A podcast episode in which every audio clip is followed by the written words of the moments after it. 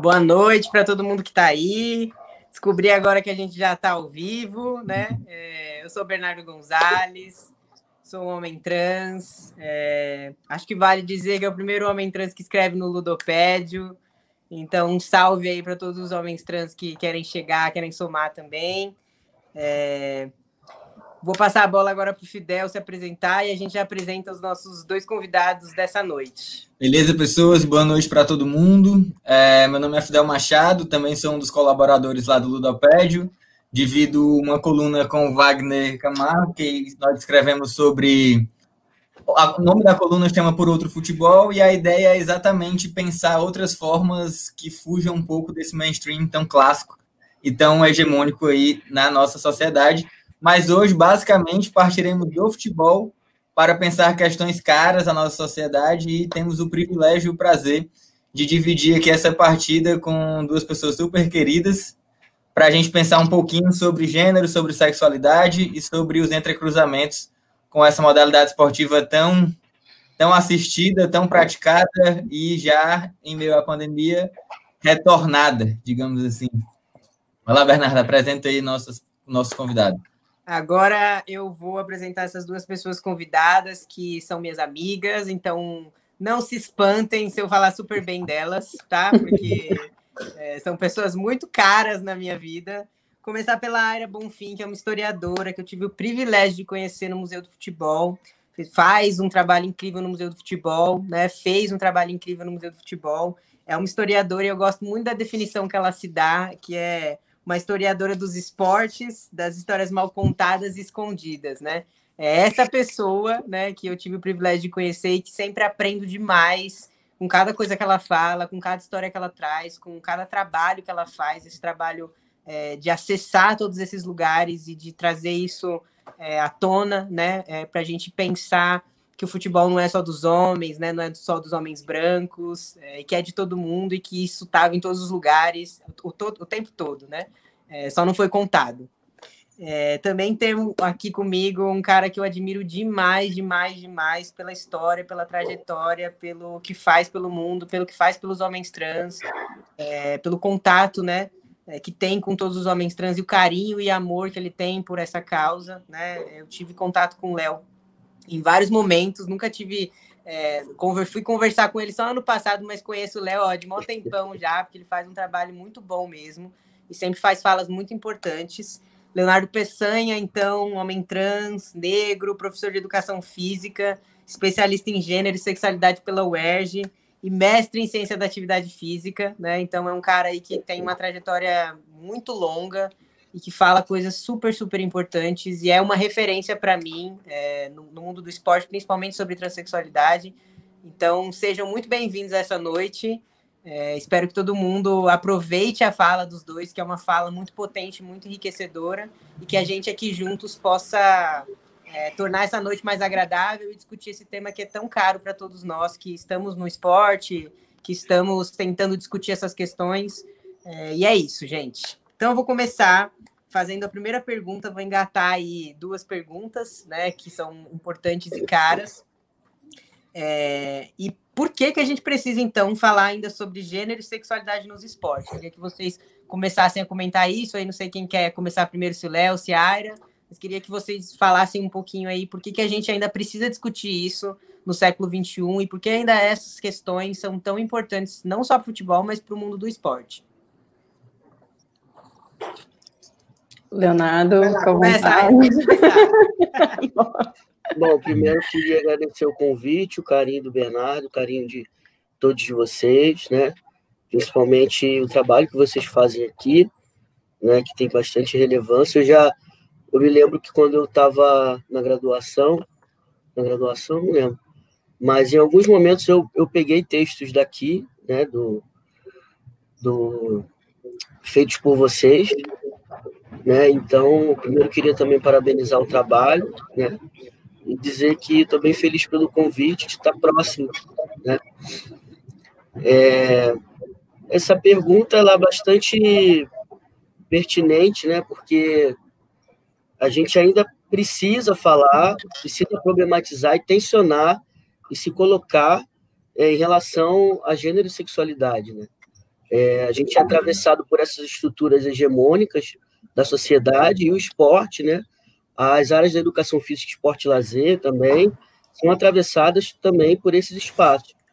Então, todas as dissidências, né, de gênero, sexuais que existem, elas acabam que são demarcadas de uma maneira é, diferente, né? Tem um olhar diferente e esse olhar diferente agora que eu estou dizendo é um olhar é, é, negativo, né?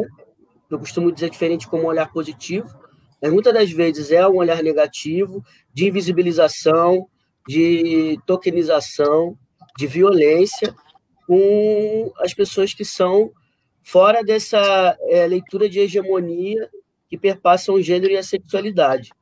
Então ainda é preciso, ainda a gente, a gente ainda precisa assim falar e problematizar essas questões, desde a área da educação física escolar até o, o esporte de alto rendimento.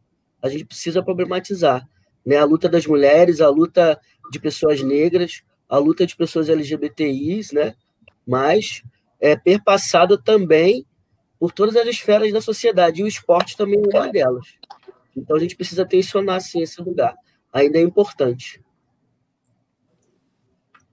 Bom, vou aproveitar o meu espaço aqui de fala. Uma resposta curta é pensar que a gente precisa falar de gênero, de sexualidade, para a gente não precisar mais falar sobre isso. Né? Porque, infelizmente, a gente vai ter que tocar nessas feridas, a gente vai ter que identificar essas desigualdades, seja ela no campo dos estudos, né, dos esportes, seja ela nos cotidianos, nas políticas públicas ou mesmo dentro de uma experiência que é a minha particular, né, que era, era participar como trabalhadora de uma instituição que tinha a responsabilidade de olhar e, e, essa representação das memórias, né, relacionadas ao esporte, relacionadas ao futebol, e pensar que de repente a gente estava falando de um de um lugar único dessa representação. Então a gente tem que olhar para isso, não só um, como um campo, mas pensar isso também como um dado político das nossas decisões, das nossas vidas, dentro das nossas pesquisas, né, do, do cotidiano, né, e, e, isso me despertou recentemente, né, acho que 2017 é quando eu vou olhar, por exemplo, para o primeiro time de homens trans, né, time de futebol, e entender que eu não conhecia nenhuma pessoa que era um homem trans, assim, na, nos meus relacionamentos, né, então ali já estava um marcador muito grave de pensar por que, que eu não convivia, né, que bolha é essa, onde eu já me sentia tantas coisas, né, para frente, desconstruidona, né, eu achava que eu já conhecia vários futebols diversos e plurais, e eu não conhecia alguém que me chamasse atenção para essa questão especificamente, né? E que ela talvez abranja tantas outras que de fato entendam qual é esse lugar que a gente quer de mundo, né? A gente no mundo e o mundo dos outros. Então, para chegar nesse lugar, um lugar melhor, eu espero assim, a gente precisa falar de gênero e sexualidade com urgência para todo mundo. Massa. Beleza, é, pegando esse gancho de vocês e essas problematizações, essa ênfase, na verdade, na, na continuação, na permanência e na insistência em alguns pontos com relação a essa temática, e já que a gente já deu uma aquecida, já deu uma brincada aí, já começou a pensar outras coisas, eu vou deslocar um pouquinho a questão para outra esfera, para tentar estabelecer outros diálogos, né? Já visto que um dos nossos interesses aqui no Ludopédio e com a proposta desse quadro por outro futebol é pensar outras formas de se viver, de se praticar e de se pensar algumas modalidades esportivas, especificamente, nesse caso, especificamente futebol, é, eu queria saber de vocês como vocês pensam é, essa relação tão, tão polarizada e tão maniqueísta que a gente vive hoje, onde muitas vezes nós esperamos apenas os ecos das nossas próprias verdades, né? E o contraditório não tem muito espaço. Como estabelecer um diálogo aí frutífero e produtivo para ganhos e para outras questões da própria questão de gênero e sexualidade entre a ciência. O que é que eu estou querendo dizer com isso? Porque muitas vezes nas discussões de gênero você combate e muitas vezes até deixa de lado o saber produzido pelas áreas biológicas em detrimento da área de humanidades, aí da antropologia, da sociologia, da própria filosofia. E outras vezes é, você desconsidera todo esse elemento cultural, social, para ancorar a reflexão exclusivamente no pilar da biologia. Então, como estabelecer esse diálogo entre ciências humanas e ciências biológicas? Debate esse diálogo seja produtivo para a temática de gênero e sexualidade e não entre em mais uma seara de a gente precisa excluir esse daqui para utilizar as ciências humanas, ou então a gente precisa excluir as ciências humanas porque elas não dão conta, e a gente passa a adotar somente o crivo da biologia. Então, como vocês enxergam possíveis diálogos e possíveis relações produtivas para se pensar o esporte a partir dessas duas matrizes de produção de conhecimento. Acho que Leonardo começou, vou passar a bola para a Aira para a gente dar sequência, pode ser? Pode ser. É, eu vou pensar esse meu lugar, né, que eu ocupo como pesquisadora do esporte, e eu acho que vale sempre, talvez, rememorar, eu me rememoro constantemente, que o lugar do pesquisador não é um lugar seguro, né? Não é o lugar de, de pisar num, numa terra firme. E é o lugar, principalmente, das perguntas, onde a sua pesquisa está num lugar hoje, ela pode estar tá num outro lugar mais para frente, né? Então, você acha que contemplou todas as questões que você poderia, né, olhando para seus objetos, para seus temas de pesquisa, e às vezes, de alguma forma, é, a sociedade te, te revela né, outras vertentes ou outras formas de se pensar aqueles problemas, né? Então, de alguma forma, esse lugar do pesquisador é uma oportunidade de mostrar também essas diferenças, né? Então, quando a gente está falando de gênero e sexualidade, é disso que a gente está falando, né? Ou se a gente ignora ou a gente deixa de falar, a gente está reafirmando convenções, né? Um, às vezes, que no caso de gênero, a gente pode pensar a convenção como esse lugar normativo, né, de, de homens brancos, de alguma forma de uma masculinidade hegemônica, né, que de alguma forma estabeleceu um, pra, um padrão de, de como esse futebol deveria ser, para quem, como, né, mas ele também não se sustenta, né, não, inclusive na sua masculinidade, que ela também é plural, né? Ela está ali cheia de fragilidades ao longo da história do futebol, se a gente usar esse, essa condução para pensar. Então, é muito oportuno quando a gente olha para esse tema, né? E a gente tem mais uma opção de olhar esses marcadores sociais, né? Porque eles também não estão sozinhos. Né, pensar que gênero está pensando, está andando junto com com cor e raça, com classe, né, com gerações, com localidades de país, e tudo isso vai refletir de alguma maneira na, na, na, condução do que é pensar esses futebols, né? E aí, de novo, né? Pensar esse futebol com S, com plural, que é esquisito, né? Super esquisito falar futebol com S. A Leidama inventou isso, mas ao mesmo tempo é muito curioso, né? Que cunhar esse termo nas nossas falas, nos nossos textos, ele traz um incômodo, e eu acho que esse incômodo é um incômodo bom, né, de pensar que essa singularidade de um jeito, de um lugar, de uma forma, de um ideal de futebol, talvez ele não exista. Então, é uma porta que a gente te abre dentro da, das ciências humanas, por exemplo, para pensar diversidade, pensar pluralidade, e, e, no final das contas a gente está falando de um processo de inclusão, inclusive na composição, formação de pensamento, né, no caso do Museu do Futebol, de inclusão de memórias outras, de memórias de, inclusive, de histórias que não deram certo, que é o exemplo do futebol de mulheres, né, de pensar a instituição também como uma instituição pro problemática, né, então quando a gente pensou né, uma conversa com os meninos bons de bola, que era o time que o Bernardo fazia parte, de homens trans, né, pensar que eles não se sentiam seguros ali dentro, não se sentiam representados lá dentro, e eles tinham toda a razão. Então, não saber, né, foi transformar o não saber em perguntas, e o mais importante, talvez, de um pesquisador, de escuta. Né? Então, acho que é isso que eu tenho para dizer. Beleza. Vai lá, Léo. É que tava, tava, tava desligado o áudio. Bom, é, não concordo com tudo que a cara já disse, e é, acho que só vou acrescentar um pouco mais, mas ela já disse tudo. é, eu acho que é importante ter ética, principalmente dos dois lados. Né? Dos dois lados tem que, deve existir a ética. É, e o, o olhar deve ser sempre para fora dessas marcações mesmo, né, como eu já falei é, na primeira na fala inicial, fora desse olhar cis heteronormativo, pensar as questões relacionadas a, a, aos seres humanos, a gente enquanto indivíduo, é, de uma forma plural e diversa, né? Porque eu não acredito que na educação física a gente, a gente fala é, da área sociocultural, é a área que, da área que eu faço parte, sociocultural. Não tem como a gente é, desatrelar a área sociocultural da área da fisiologia, da biomecânica, da biodinâmica, porque elas andam juntas, né?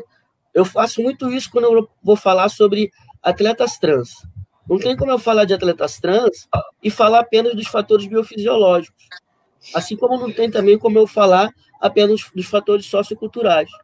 Eu acredito que as duas andam juntas, mas o, a principal é, dimensão, para mim, é a ética, né? E eu, eu também sempre uso a, esse exemplo de, da, da, problemática, da discussão em torno de pessoas sendo esporte, é, para tensionar esse, esse fator da ética, porque não se pode olhar apenas né, para um objetivo que você está pesquisando apenas de uma única maneira. Né? Estipular os objetivos, entender que o ser humano é complexo, principalmente com voltadas para seres humanos, o ser humano ele é complexo. Né? E essa diversidade ela precisa ser encarada dessa forma também. Né? É, agora mesmo, no, no, momento que nós estamos passando do Covid, muitas das pesquisas em antropologia e sociologia né, for, foram as pesquisas que demonstraram para nós, né, claro que nós que já, estamos nesse campo já sabíamos, né, mas é, para a galera mais da, da, da, área da saúde, né, estricto senso, digamos assim, né, a, quais foram os, os, locais onde as pessoas estavam mais precisando, estavam é, é mais ficando, ficando doentes, então, é, é, é, é, é a junção das duas. Né? Claro que é, precisa perceber que em algumas, em algumas vai existir né, a, a, a obrigatoriedade de você olhar especificamente para um ou para outro.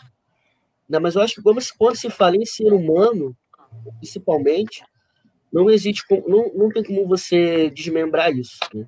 Eu acho que os, do, os dois, os dois, as duas áreas são importantes, né? mas principalmente olhar o ser humano enquanto um ser um, um indivíduo diverso, né, plural. Massa, eu, eu ouvi vocês falando sobre isso, eu acho muito doido tudo isso, né? Porque a gente tem sempre uma sensação, né, de que, principalmente quando a gente vai falar sobre pessoas trans no esporte, acho que não só com, sobre pessoas trans, mas também quando a gente vai falar é, o debate sobre as mulheres no esporte, né? Acho que a Aira tá aí para não me deixar mentir é, que essas questões da pauta biológica elas costumam se sobrepor às outras pautas, principalmente das ciências humanas, né? E eu sou um cara que sempre faz essa discussão, que eu concordo com vocês dois, acho que vocês dois têm é, um ponto de vista bastante interessante sobre isso, mas eu sempre trago uma questão que é essa é, ausência da neutralidade, né? Que é uma coisa que as ciências humanas vai falar bastante é, contra a biologia, né? E contra essa ideia de biologia pura, porque todo olhar do pesquisador ele está é, sob essa retina, né? Ele está sob uma retina cis heteronormativa, é, branca, provavelmente de maioria homem, né? Não é à toa que, por exemplo, quando a gente vai olhar para as pesquisas do PISA, né, e entender como é, as crianças estão é, se imaginando no futuro, é, quando perguntam para a maioria das meninas, né, para todas elas, o que, que elas querem ser quando crescer, é, nenhuma delas responde que quer ser cientista, né? Porque não existe representatividade ali é, de meninas, não vem mulheres cientistas fazendo ciência como elas veem um monte de homem como isso é divulgado é, amplamente dentro da escola, né? Então, essa questão da neutralidade ela é super importante e é óbvio que a gente, enquanto sujeitos que não conseguiremos ser neutros, essa questão da ética é super, super importante, né? E acho que uma outra questão também que emplaca um pouco na segunda pergunta que eu quero fazer para vocês, que é essa questão de como as nossas trajetórias mudam ao longo da, da, nossa existência também, né? Eu, quando comecei a jogar futebol, e mesmo quando eu comecei a militar e quando eu entendi que essas questões eram importantes, eu tinha uma série de, de paradigmas e dogmas que foram mudando ao longo da minha trajetória, né? E eu fui entendendo a necessidade de repensar um monte de coisa também, né? Porque à medida que a gente não está num olhar neutro, a gente também tem que se colocar nesse lugar humilde de quem vai se refazer ao longo da vida, né? E porque a gente, gente, ser humano não é um projeto de prontidão também, né? E aí eu queria saber um pouquinho de vocês, como que as trajetórias de vocês chegaram nesse lugar onde a gente está hoje, né? Como que vocês é, começaram a discutir sobre essas questões, o que fez com que vocês é, chegassem nesse debate hoje e entendessem esse debate como o cerne da vida de vocês, né? Aí vou jogar de novo para a Aira, depois para o Léo, beleza? Vou tentar ser sucinta, né? Porque é isso, né? Essas subjetividades o tempo inteiro fazem parte dessa, dessa biografia que a gente tem relacionado ao esporte, principalmente, né? Pensar que na escola o esporte já, já é apresentado para você em condições muito desiguais ou diferentes, né, para a gente já não colocar aí relações de poder, né, então, para começar a pensar que eu gostava muito de jogar bola e nunca tive uma noção, assim, que existia essa possibilidade de seguir uma carreira, né, fosse ela qual for, profissional, ou pensar, enfim, outras relações de uma mulher trabalhando com esporte né? Então, isso vai se deparar, inclusive, com a minha entrada no museu, né? Eu tinha certeza que eu não ia ser selecionada dentro da, da entre os pesquisadores que estavam concorrendo ao cargo, simplesmente porque eu era mulher. Falei, ah, eles já escolheram, tem aquela pessoa ali, putz, é, a vaga que vai sobrar, eles vão pôr um menino, né? Isso em 2011, né? Ao mesmo tempo, né, é dentro do Museu do Futebol, então já leva esse tapa na cara, né, que no, no final das contas eu ocupei essa vaga, né, e, e, dentro do museu é um momento também de fortalecer essa ideia de, de, ser uma mulher feminista, né, de pensar as escolhas e não escolhas dentro de uma instituição, né, pensar que, inclusive, exercer essas escolhas é uma forma de poder, né?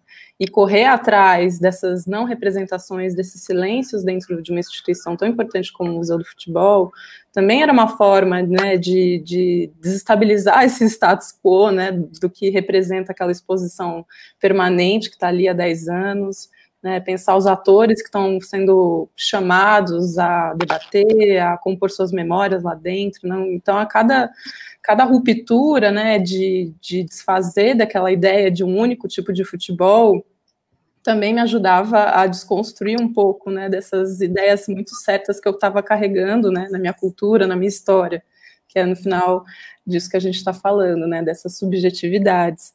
Né? Então, ao mesmo tempo, esse desejo do que eu sou, do que eu gostaria de ser, estava sempre muito atrelado com é, essa dinâmica do trabalho, e do trabalho dentro de uma instituição que estava ali com a responsabilidade de organizar, preservar a memória do futebol o tempo inteiro.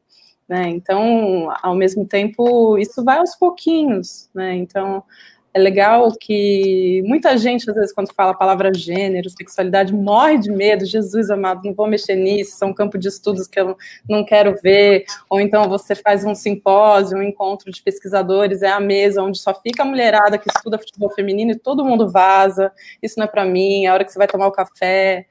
E não é disso, né, que a gente está falando. Quando a gente está colocando o dedo no gênero, a gente está falando de todo mundo, inclusive das masculinidades, inclusive de outras ausências, de outros buracos históricos. A gente está falando de outras desigualdades, né? Já que a gente sempre, como pesquisador, costuma apontar né, essas irregularidades, essas ausências, as narrativas que né, estão silenciadas, os problemas, né? Para pensar que somos cientistas e queremos, de fato, sei lá, alcançar um lugar melhor, assim, né, nas, nas nossas práticas, nas nossas pesquisas, né, né a, a, mesa de gênero não deveria ser esse lugar onde as mulheres estão ouvindo mulheres falarem de futebol feminino, né, isso sempre foi um, um incômodo para mim. Então, é, ocupar esse lugar, né, de ser uma pesquisadora dentro da instituição, né, ao mesmo tempo que nesse lugar da academia você também acaba sendo muitas vezes testada, né, porque eu imagino que fosse um lugar onde muitas pessoas gostariam de estar lá, isso te fortalece, né, e eu acho que isso talvez até se aproxime de algumas experiências de, né, que, que o Bernardo e o Leonardo possam trazer desse cotidiano que está te testando o tempo inteiro, né, para ver se você de fato é forte. E você fica forte. você encontra, inclusive, aliados, né? E, e, nesse processo de encontrar aliados, eu encontrei, por exemplo, o Bernardo, né? Que na minha ingenuidade, na minha ignorância de não saber nem o que, que era um homem trans, fazia nem ideia de tipo, pensar, mas tem xoxota, tem faz. O que, que, que é isso? Né, de, de, de, de, abrir né, essa possibilidade de aprender junto, né, de escutar, né, então, é, nesse processo de, às vezes eu nem me penso uma pesquisadora de gênero, né, eu penso, sei lá, né, sou um pouco mais conhecida de, de, tentar contar a história do futebol de mulheres, mas quando eu olho né, essa pluralidade de pesquisas que foram atravessando o meu caminho, seja ele institucional e depois como pesquisadora acadêmica, Sim, né? Gênero tá lá também, né? Então eu, eu, chamo até as pessoas, eu convido as pessoas a conhecerem né, uma atividade que a gente criou como equipe no Centro de Referência em 2017, que chamava Dizer o Indizível em Museus, gente. Então, era um tema do IBRAN naquela época, em 2017, onde você tinha que tratar violências indizíveis. Né? O que, que é uma violência indizível dentro do museu?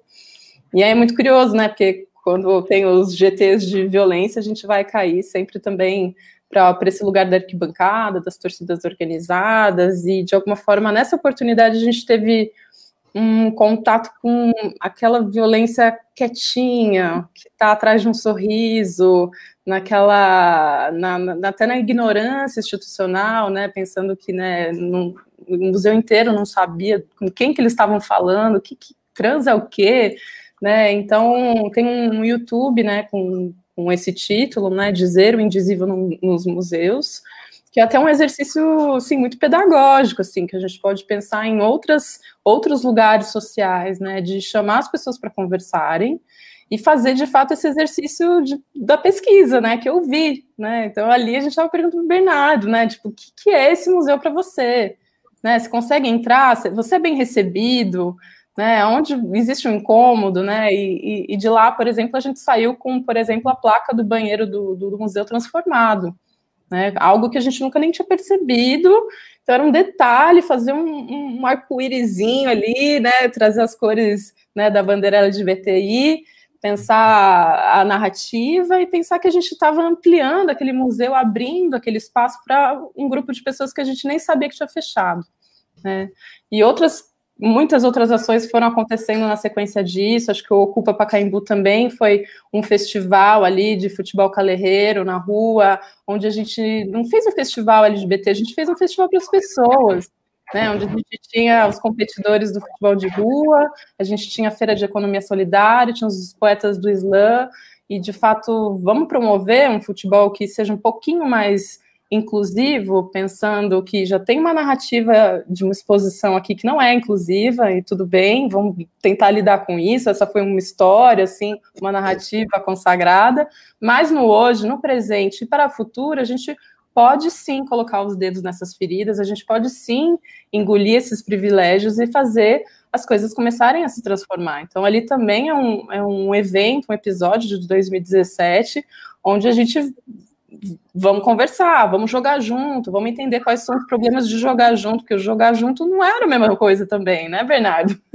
né? Será que competir o futebol é sempre ganhar de 7 a 1 do, do seu rival, né? Ou será que o esporte ele pode ser muito além dessas dessas provocações, né, que os modelos hegemônicos propõem para a gente, né? Então, o futebol calerreiro era perfeito nesse sentido, que ele vai desmontar as regras do futebol, ele vai misturar homem, mulher, trans, vai, vai colocar poeta ali, conduzindo, narrando, enfim, tudo isso ali no bairro do Pacaembu. Então, é um evento provocativo que lembra muito a, a ideia de trans, né? De transgressão, que eu acho um máximo, né? De pensar que a experiência trans ela ela traz esse conflito nessas normas de gêneros e, e o gênero é só um, é um dos conflitos para pensar que esses marcadores são muitos que entrecruzam, inclusive as pessoas trans, né, de raça, e, e, sexualidade, etc. Então, é um pouco essas minhas experiências, né, de alguém que não sabia nada e ao mesmo tempo no final estava sendo uma provocadora, né, que eu acho que eu consegui fazer isso muito bem, faço ainda em algumas áreas, é difícil, né, a gente tem que segurar as emoções, mas acho que no final vale a pena entrar nessa luta. Eu saio muito mais fortalecida. Então, Beleza. Sim. Ia falar? Ia falar? Não, ia, não, ia te convidar para complementar ou contribuir com a resposta da Aira. É, não, eu, eu, eu fui atleta amador de futebol, né, ainda no feminino, na adolescência, né, e meu pai não, não me ajudou nisso não, ele não queria, porque meu pai também foi atleta, ele foi atleta profissional, né, na época dele não era como é hoje, meu pai hoje é um senhor de 70 anos, então ele passou por outras coisas que é, hoje não, se passa mais, né? Questão mesmo de lesão e tudo. Então ele tinha um receio, né? Claro que também tinha dimensão por conta de eu ter sido atribuído como mulher, né? Da minha leitura, da minha expressão, do que ele entendia de mim, mas também a preocupação dele, é, do que ele entendia, do que era o futebol na, na cabeça dele, por conta do que ele viveu no futebol. Então, é, a minha trajetória no esporte começa aí, na infância ainda, né? E eu gostava muito de basquete, mas eu sou baixinho, tenho 1,60. E eu não cresci. é, então eu fui estudar, né? Como meu pai não, não, não, me apoiou tanto, né? E eu era baixinho, eu era muito fã da Hortência da Paula, assim. Tenho até hoje coisas dela aqui guardadas, né? E depois eu me achei no, no, no futebol né? Depois da. Já isso, isso já na, no final da infância, na adolescência, mas na infância eu era muito fanático por basquete. E quando eu percebi que eu não ia rolar de, de, de naquele momento, né? Eu entrar numa escolinha, jogar, eu falei, com sete anos de idade, falei para minha mãe conhecer professor de educação física. E aí eu comecei, né? E lá na iniciação científica, na iniciação científica eu comecei a, a pesquisar as questões de gênero e sexualidade, no primeiro momento, muito voltado para a violência, para o bullying, né? Meu trabalho de conclusão de curso da licenciatura foi voltado para o bullying, né? Para o bullying homofóbico na educação física escolar, e depois, no, no mestrado, também trabalhei a violência, né? Eu abri um pouco mais essa dimensão dessa violência, né? Mas é, eu, por conta de tudo que a gente é atravessado, acho que o Bernardo vai me entender, né? A gente é forte mas a gente também não, não dá para ser forte sempre, né? a gente cansa também de ficar forte. A gente também é vulnerável, a gente também sente. Né? Então, eu, eu optei por não problematizar, pelo menos academicamente, questões voltadas para a violência. Né? Mas eu também entendi que eu acabo fazendo isso de outra forma, né? Quando eu me pego indo lá na, na, na LESP, participar de uma, de uma audiência pública, né? quando eu me vejo é, indo para a rua, fazendo é, ações aqui mesmo no Rio de Janeiro, com o Dianara. Né? Isso tudo também é uma movimentação, é, contra, é uma em relação às violências. Né? Só que eu, eu ressignifiquei e faço de outra forma. Né? Então, é, eu. É, é, muito isso, assim, né? Eu acabei é, indo para esse, esse, esse lado da, da, da, dos estudos da violência, né? na, na, na educação escolar, principalmente, mas de, de uns tempos para cá, e depois eu, eu, comecei a olhar mais mesmo para as violências para as LGBTfobia, para as questões de gênero e sexualidade. Na minha, na minha especialização, trabalhei a, as, as masculinidades femininas, né? E foi bastante interessante, onde eu pude perceber da, também da, da, diversidade de expressões de gênero onde que as mulheres estão inseridas, né? E nem toda, toda essa ideia né, que as pessoas gostam de reforçar que ah, uma mulher masculina vai ser homem trans, não, isso não tem nada a ver. A gente não quer tirar a, a essa feminilidade masculina que as mulheres têm. Né? É, uma, é, é, é, um, é muito tênue essa linha, né? Isso não dá para a gente impor nada a ninguém, é muito subjetivo. Isso, e eu fui entender isso lá, né? Lá eu já estava tentando me, me, me, me, conhecer melhor, né? Mas não tem como eu não falar da minha trajetória e, e relacionar a minha vida enquanto uma pessoa que foi atleta amador, que jogava com as meninas, que, que, que caía no chão, me ralava todo, e depois prometi para mim mesmo, para minha mãe, para minha família, que eu ia seguir no esporte de alguma forma, né? Já que meu sonho era ser atleta e eu não consegui. Né? E depois disso tudo, ver o MBB, ver esse monte de time de homens trans que hoje a gente pode ver aí, para mim, uma, uma felicidade muito grande, né? De, de, perceber que eu não pude, né? Mas que outros, outras pessoas hoje já podem, né? Por mais que seja difícil, né? Como eu falei, a gente fica cansado, né? Mas a gente também é, tem outras pessoas que nos ajudam a levantar. Mas também é importante a gente também ficar cansado um pouquinho, porque não é mole. Pô, genial, muito bonito relato, parabéns aí.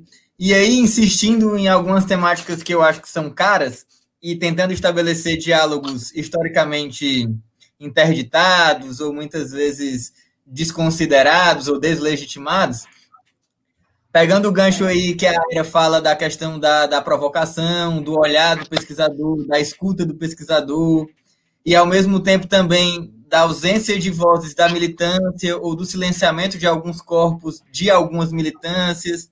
Pegando o relato do Léo, que vai comentar aí que não pôde participar de alguns elementos e não pôde ele em si praticar ou ser um atleta, mas que a partir dele outras pessoas vêm. Então, pensando nessas microfísicas aí que se tornam grandes coisas mais rápido do que muitas vezes a gente pensa, como estabelecer é, um diálogo entre a militância tão ativa que vocês colocam aí, tão cara para vocês, que, que os atravessa de maneiras muito distintas e que transforma essa trajetória, com a produção do conhecimento científico e, ao mesmo tempo, com a produção do conhecimento científico e, por sua vez, a sua divulgação pode colaborar com a militância.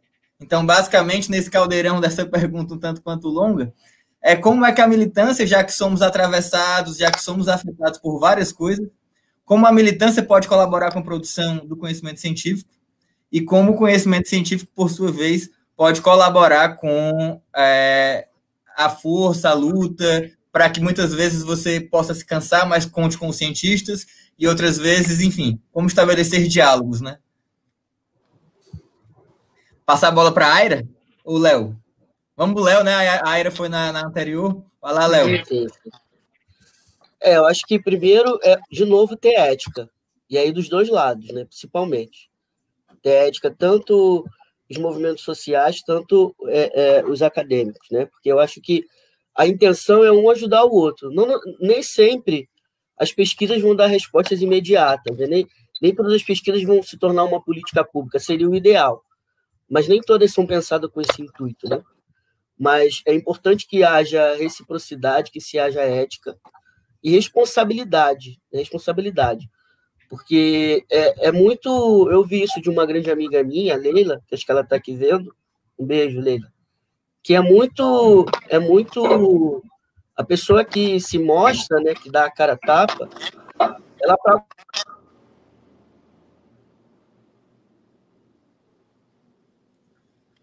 que deu uma travadinha no áudio do Tem...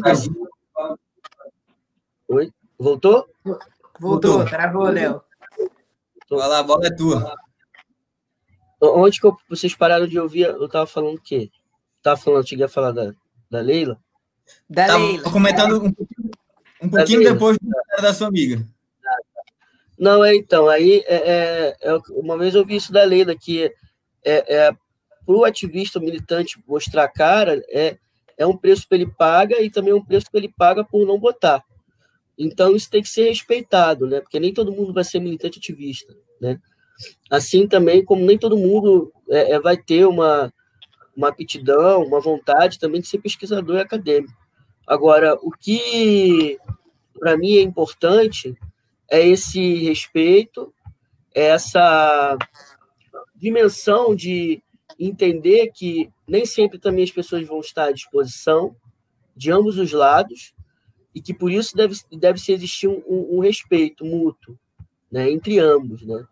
É, a minha crítica em relação à militância é principalmente perceber a dimensão histórica é, e, e, de memória, que às vezes isso não é tão é, levado em consideração.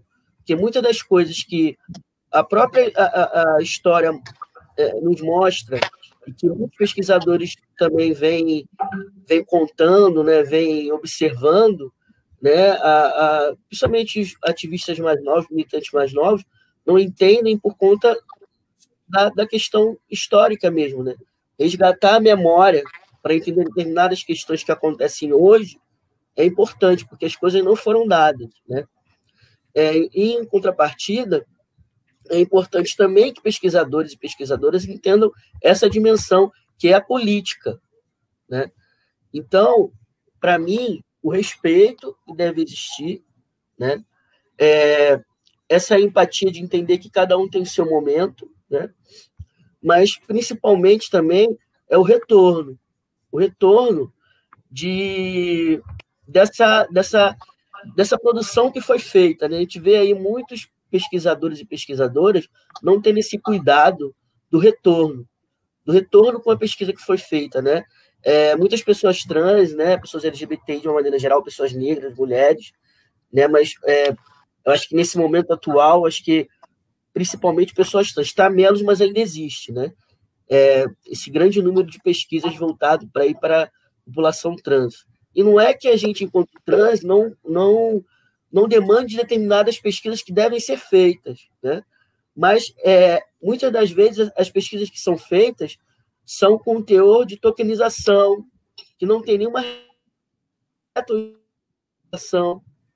Né? Qual é a resposta que você vai dar para é, os sujeitos que você está olhando, né? os seus coautores? Né? Então, acho que isso é importante também.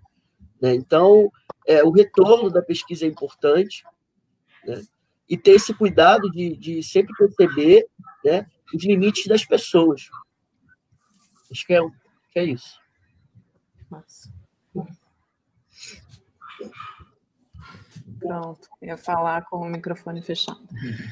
É, esse é um tema muito caro, assim, para mim, pessoalmente, né? Pensando, primeiro, essa condição de ser um pesquisador de uma instituição, e nesse sentido, a militância contribuiu significativamente com com apaziguar um pouco esses silenciamentos, essas necessidades de, de, representações, né, pensando em tantas ausências que tinham no discurso de curadoria daquela instituição, ou pensando nas programações curatoriais, nas exposições temporárias que aconteciam no Museu do Futebol.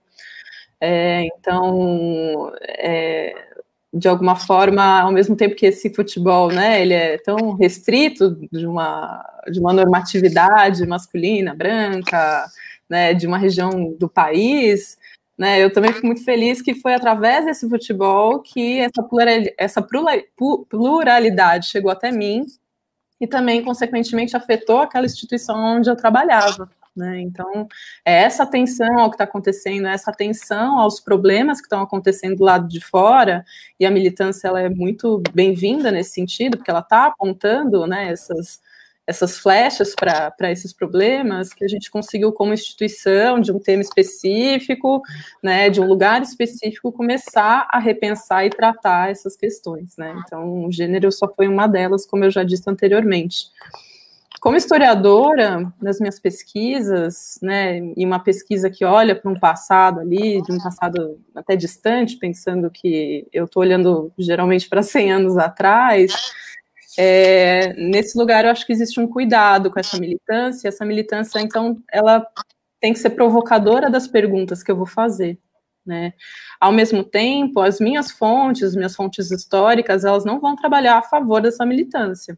Então, essa é a minha responsabilidade ali, como acadêmica, né, com os procedimentos, com o material que eu estou utilizando.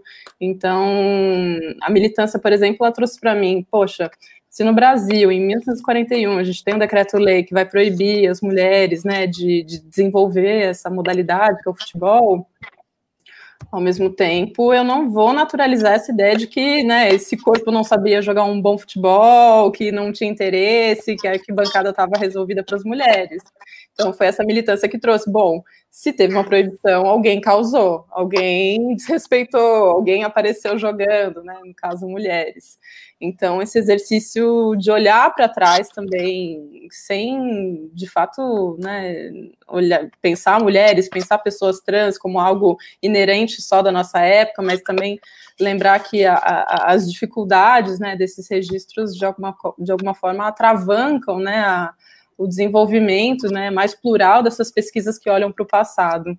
Então, mais né? Acho que de fato, de novo, né? A gente não está num lugar seguro, né? Quando eu olho para o passado, né, por exemplo, a, a, a, pertinência de encontrar palavras-chave como travesti te levam para lugares muito malucos, né? De, de, que futebol é esse que no Pará está divulgando futebol travesti. A ideia de travesti não são exatamente só de homens travestidos de mulheres, mas é pensar que eles chamavam de travesti tudo que era misturado, então homem com mulher, homem jogando junto ou contra mulheres, né? Então, tudo que já era fora da norma já estava ali sendo alocado como travesti, né? Pensar essa, essa, esse desejo dos homens, inclusive, estarem travestidos né, nesse momento, né? O que, que, é isso? É só uma brincadeira? Né? É só um desejo de carnaval ali em 1919, 20, 21? O que, que é isso? Ou mesmo é, um deslocamento da minha pesquisa, assim, de, de uma pergunta, né? A gente quem está perto do futebol de mulheres, né? Ah, ele não vende, não é interessante. E aí, quando eu olho para 100 anos atrás, é justamente o contrário, né? Ele é super interessante, né? Ele vai ser colocado no lugar do espetáculo, já que ele também não vai caber nessa normativa do que é o futebol de homens já nesse período, né, nas primeiras décadas do século XX. Ao mesmo tempo, ele vai vender muito, vai vender muito na Europa, né, quando, quando a gente olha para o futebol das francesas com as inglesas, elas já estão colocando 60 mil pessoas dentro dos estádios. Quando a gente olha para o futebol feminino sendo alocado dentro das arenas circenses, e, e se está sendo colocado ali, de alguma forma tem uma liberdade estratégica que compõe essa ideia de ser artista, desse corpo que pode ser colocado publicamente de outras formas, e ele vende, né? Então o circo não é um acolhimento de militâncias, ele é um lugar estratégico para você colocar produtos estratégicos. E se esse futebol estava na moda, imagina ele jogado por mulheres, né? Então é, isso é um dado muito curioso, né? Tanto o futebol suburbano, né, que eu olho ali na década de 30, ele também, né, ele já está pagando suas, suas, jogadoras, ele já está se deslocando, ele fornece ali dados muito curiosos, né? Enquanto essa mulher da elite está ali paradinha, né, na, na, nas suas regiões, nos seus bairros, na zona sul e central do Rio de Janeiro, essa mulher suburbana já está deslocando, ela sabe olhar a cidade, né, ela, ela quer fazer parte desse festival e ela faz, ela ocupa esse lugar, né? E esse lugar é pago também, né? Então, são algumas curiosidades que, né, mesmo hoje, né, acho que a militância tem que despertar uma atenção de que tipo de pergunta que eu estou fazendo, inclusive para o passado. Mas lembrar que o passado também pode ser que ele não vá dizer o que eu estou dizendo. Gostaria que ele me dissesse, né? Porque as histórias, né, as culturas estão se transformando, né? A gente sabe dessas gavetas, né, que foram ao longo do tempo desconstruídas e até hoje, né? A gente está aí de alguma forma estudando isso para entender outros lugares para a gente chegar no futuro. Beleza, Aira. Então, pessoas, chegamos no nosso final do primeiro tempo. Contamos aí com três minutos de acréscimo. E aí vou dar um break para a gente comentar e conversar sobre algumas outras coisas que o Ludopédio está promovendo, está divulgando, está produzindo, para que, enfim, vocês possam ter ciência do, do, do, quão grande, além desse debate, também são as propostas de produções do Ludopédio. É, antes de mais nada, gostaria que todas as, agradecer a todas as pessoas que estão nos assistindo, Aproveita aí para dar joinhas, aproveita para seguir o canal, vamos dar um gás aí, vamos colaborar para alcançarmos metas pré-estabelecidas e muito possíveis de serem atingidas. É, manda para alguém, comenta com alguém, reposta, enfim. Tem que nos ajudar. É, gostaria de dizer também que amanhã teremos o Ludopédio em casa, número 21, que tematizará uma questão também muito importante, que é o futebol de várzea, que é mais um, um dos S's desses futebols que nós estamos aqui comentando e conversando. E contaremos com a participação aí da Diana Mendes e do Rafael Rajão, dois historiadores que conversarão conosco sobre esse futebol, que muitas vezes é atravessado por estigmas, estereótipos, mas que também é uma das formas de apropriação, é uma das formas de se conceber e de se praticar esse, um desses futebols aí que nós tanto estamos conversando e comentando hoje. Além disso, sábado, dia 8, o Ludopédio, o gerente enlouqueceu, o editor-chefe ficou um pouco bolado e faremos um, o primeiro seminário do Ludopédio online. Contaremos aí com mais de 12 horas de programação, então anota na agenda, qualquer dúvida, consulta lá no, na rede social do Instagram. Tem todas as informações, totalmente gratuito. Essa é uma das intenções e uma das bandeiras que o Ludopédio sempre levanta e defende. Comenta com alguém, reposta também, vem com a gente conversar sobre futebol. Vai ser um evento super incrível com pessoas muito importantes que produzem, estudam e se debruçam sobre esse futebol, esse futebol que aqui nós estamos conversando. Fora isso, como eu falei para vocês, não para por aqui, sempre tem um adendo. Na segunda-feira que vem, teremos o Ludopédio, desse programa que a gente está aqui dando continuidade, é o Ludopédio que tem um quadro chamado Por Outro Futebol, e contaremos aí com quatro presenças ilustres e quatro pessoas incríveis para se pensar o futebol de mulheres. É, a mesa será mediada e será tensionada pela professora Silvana Gellner, uma mulher incrível. Se vocês não conhecem, procurem. Foi uma das pessoas importantes aí, inclusive para essa nomenclatura de futebol de mulheres. Ela tensiona, ela que defende. Ela é uma das pessoas que defende esse conceito. Ela está aí. Ela tá aí. Abraços e beijos. Muito obrigado pela presença. É, a Silvana dividirá a mesa com a Lu Castro, outra colunista também do Ludoped, que escreve sobre. Como é que é? Não sei fazer isso. Escreve textos incríveis. o Bernardo está demonstrando todos os seus afetos aí pelas nossas mediadoras. E como convidados super especiais, teremos a Tatiana Silveira, treinadora do Ferroviário, e a Dilma Mendes, treinadora da seleção sub-17. Então não percam nenhum desses eventos. Repetindo, amanhã teremos o Ludopédio em casa, tematizando futebol de várzea. Sábado teremos um dia incrível, com mais de 12 horas de programação, então já separa aí alimentos, águas ou outros líquidos possíveis. Segunda-feira que vem contaremos com a presença aí do Ludopédio nesse quadro por outro futebol, com a professora Silvana Gellner, Lu Castro e essas duas convidadas, Tatiele Silveira e Dilma Mendes brincando e conversando sobre futebol de mulheres. Beleza? Bernardo, contigo, bola é tua. Vamos lá.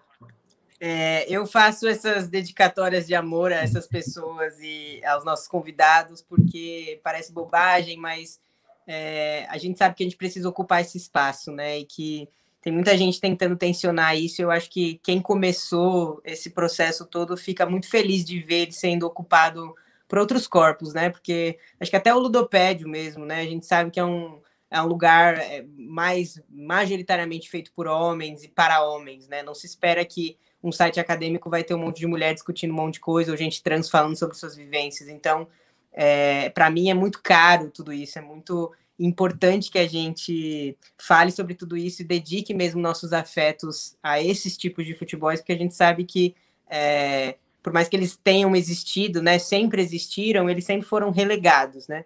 E aí, pensando nisso, eu gosto muito das coisas que, que Léo e Ara trazem é, sobre, essa, sobre esse assunto, justamente porque essas trajetórias de vocês são importantes para contar essa narrativa, né? E contar um pouco como os nossos corpos são relegados a esse lugar da violência, a esse lugar da exclusão, a esse lugar da indiferença, né? É, e como essas narrativas de sexo-gênero estabelecidas, como esses juízos de valor que a gente faz sobre o que, que a gente entende por masculino e feminino, acabam nos atravessando de um jeito tão problemático, né? E aí eu queria comentar também, eu vi aí aparecendo é, uma das perguntas, né? Isso não é, da pessoa dizendo, perguntando para a gente, né? Vocês acham então que a gente deveria negar todo o conhecimento biológico? Eu de verdade tenho a sensação de que a gente, ao invés de estar tá negando a biologia, a gente está num processo de refação do que a gente tem sobre biologia porque esses corpos agora eles não são mais os corpos, né? É, é curioso isso também, acho que Léo vai é, concordar comigo nesse sentido. Assim, antes era o hermafrodita, né? O pederasta, é, o doente, e a gente vem paulatinamente com a militância e com ética e com conhecimento científico mostrando para esses discursos que são bem fascistoides mesmo, é, que não, né? Que na verdade a gente são, nós somos corpos diferentes e que, portanto, se somos corpos diferentes, a, a biologia tem que ser refeita, né? E os estudos científicos têm que ser, têm que ser refeitos, né? Porque eles não estão dando conta de explicar uma questão que está aí no mundo, né? E, e não estão dando conta de explicar essa diferença. Então, acho bem importante quando a gente traz esses debates e pensa sobre tudo isso. E aí vou fechar esse, esse, essa pergunta, todo esse comentário numa pergunta. Queria que vocês comentassem um pouco sobre essas questões desses juízos de valor mesmo atribuído, né, principalmente é, entre corpos masculinos e femininos, e o que, que isso vai é, produzir mais para frente, né? Porque produz a nossa exclusão, produz a, a, exclusão de outras crianças, elas não se verem representadas nesse lugar, faz com que naturalmente elas não queiram estar nesse lugar, né? E comentem também, tipo, o que, que esse discurso é, tem feito também nas arquibancadas, né? Eu, assim, de verdade, gente, eu sou um cara que entende bastante sobre prática esportiva e bastante sobre questões diversas no esporte, mas eu, em algum momento da minha trajetória, larguei mão de entender o futebol e larguei mão de entender é, times mainstreaming, de querer em estádio, porque era um lugar tão violento para mim, tão problemático, que eu nunca quis estar nesses lugares, nunca quis conhecer essas histórias hegemônicas sobre futebol, né? É, justamente porque eu entendo que esses lugares é, que levam a gente para o humor e a violência e o bullying, é, eles não colaboram para que a gente melhore, né? O futebol não melhora com alguém fazendo uma piada dizendo que a mãe do juiz está na zona, né? É, então, queria que vocês pegassem tudo isso que eu falei e comentassem um pouco sobre essas questões, tanto do juízo de valor atribuído aos nossos corpos, né, feminino masculino, e ao corpus, e aí, portanto, do, do corpo de pessoas trans e intersexuais e não binárias, e também falassem um pouco sobre é, o reflexo de tudo isso para quem está assistindo na arquibancada, que a gente sabe também que pode ser bastante problemático, né? Aí vou puxar o Léo de novo, é, depois a Aira comenta, ou se vocês quiserem fazer invertido também, tá tudo bem. Sim, sim. Na minha, no meu trabalho de, de licenciatura, no TCC, apareceu bastante esses marcadores de estereótipos de gênero né, nas aulas de educação física escolar, né? Como se chamar meninas de sapatão e meninos de viadinho, né, é, fosse algo pejorativo, né? É pejorativo, mas a ideia é que lésbicas e gays é, é uma identidade que não é válida, né? E, e isso está muito atrelado à maneira como é, alunos e alunas é, manifestam a, a, a sua, o seu corpo, né? A sua é, maneira de andar, de, de correr, né? E não, não, não tem nada a ver não, a, a, habilidade motora ou maneira, a maneira como você expressa o seu gênero, né? Isso não, não tem relação é, com se você vai ser uma pessoa LGBT ou não, se você vai ser de, de certa sexualidade ou não. É, a minha ideia de, de, de, de gênero e de sexualidade ainda é essa mesmo, de que a gente, a gente constrói e reconstrói isso a todo momento, né? É, pode ser como não pode ser, mas estruturalmente é, está tão imbricado né, na, na, na, sociedade, na vida das pessoas, que a gente, as pessoas naturalizam isso a todo tempo, né, a todo tempo. Essa dimensão ela ganha é, um olhar um pouco maior é, se a gente interseccionar com, com outras, outros marcadores sociais, né, como raça, classe, pessoas trans, é, pessoas que, que vivem em outros lugares e territórios no interior, né? E, tudo isso tem, tem, ligação em como a pessoa é diferente, né? É, ser um homem é, aqui no Sudeste, negro, que mora na periferia, é completamente diferente de ser um homem que mora no Norte, mesmo sendo negro, que mora na periferia, né? E eu acho que são esses atravessamentos e essas e essa cultura, né, que as pessoas estão inseridas e a cultura que é, são apresentadas para essas pessoas é que vão fazer com que essa, essa, essa pessoa lide bem ou não, é, interaja bem ou não com tudo que lhe é apresentado. Isso pode mudar, pode, pode mudar como pode não mudar. Agora, para mim, o que fica de, de importante pensar isso tudo entender que a naturalização do que a gente entende de violência, isso não pode ser algo que é, a gente tenha que reforçar. Né? A gente não pode reforçar isso. Principalmente porque, de, por exemplo, uma violência aqui que a gente está acostumado a, a passar, por exemplo, aqui no Rio de Janeiro, baculejo, né? Principalmente com homens negros, não somente, mas principalmente, né? que em outros lugares do país tem outro nome, é revista policial, né? baculejo aqui no Rio é isso, é que outros estados têm outro nome. Mas, por exemplo, o baculejo aqui, né, no Rio de Janeiro, ele é direcionado principalmente para homens negros. Né? Se você for, de repente, para um outro estado, isso vai, ser, vai continuar sendo direcionado principalmente para pessoas negras, mas vai ser direcionado também para outras pessoas. E se você for observar, essas pessoas sempre vão ter os marcadores de diferença extremamente explícitos, né?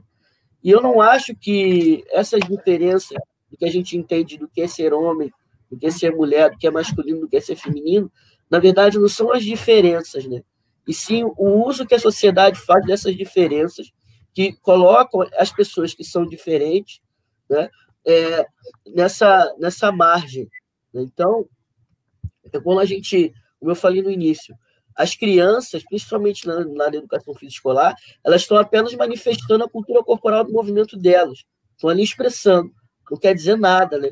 A gente fala muito isso também quando problematiza questões de criança trans, não quer dizer nada, quer dizer que ela é uma criança. Então, uma criança que está é, tá ali né, vivendo, é, não tá, ela não está alinhada ao que foi esperado, né? Isso tem que ser minimamente respeitado, né? Ninguém quer fazer aqui ideologia de gênero, como muitos acham que a gente faz, né? Na verdade, é o contrário, a gente quer ter liberdade mínima de poder acessar né, o que a gente se entende como bom para a gente. Né? Mas sempre isso é invertido, sempre isso é invertido. Né?